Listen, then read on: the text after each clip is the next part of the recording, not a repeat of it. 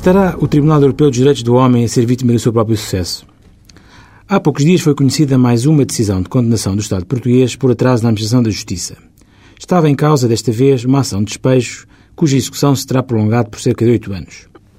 É sabido que o recurso à jurisdição do Tribunal Europeu, sediado em Estrasburgo,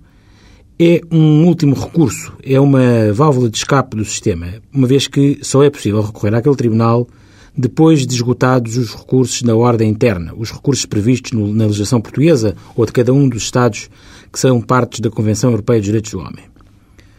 Por outro lado, o Tribunal Europeu uh, o que decide é um arbitramento de uma indemnização que vem compensar, mais das vezes, simbolicamente, a violação perpetrada. Por outro lado, é ainda verdade que com cerca de 50 Estados membros do Conselho da Europa que são partes da Convenção Europeia dos Direitos do Homem,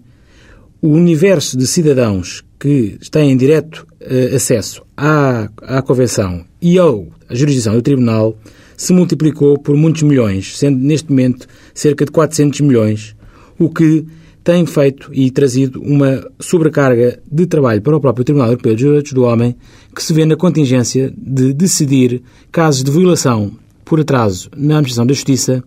eles próprios, muitos anos depois de ter sido entrado o requerimento no próprio Tribunal Europeu dos Direitos do Homem.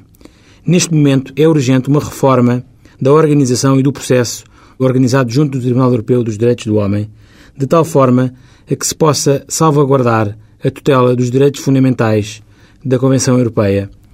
e a que se possa dizer que o Tribunal não está, de facto, a ser vítima do seu próprio sucesso.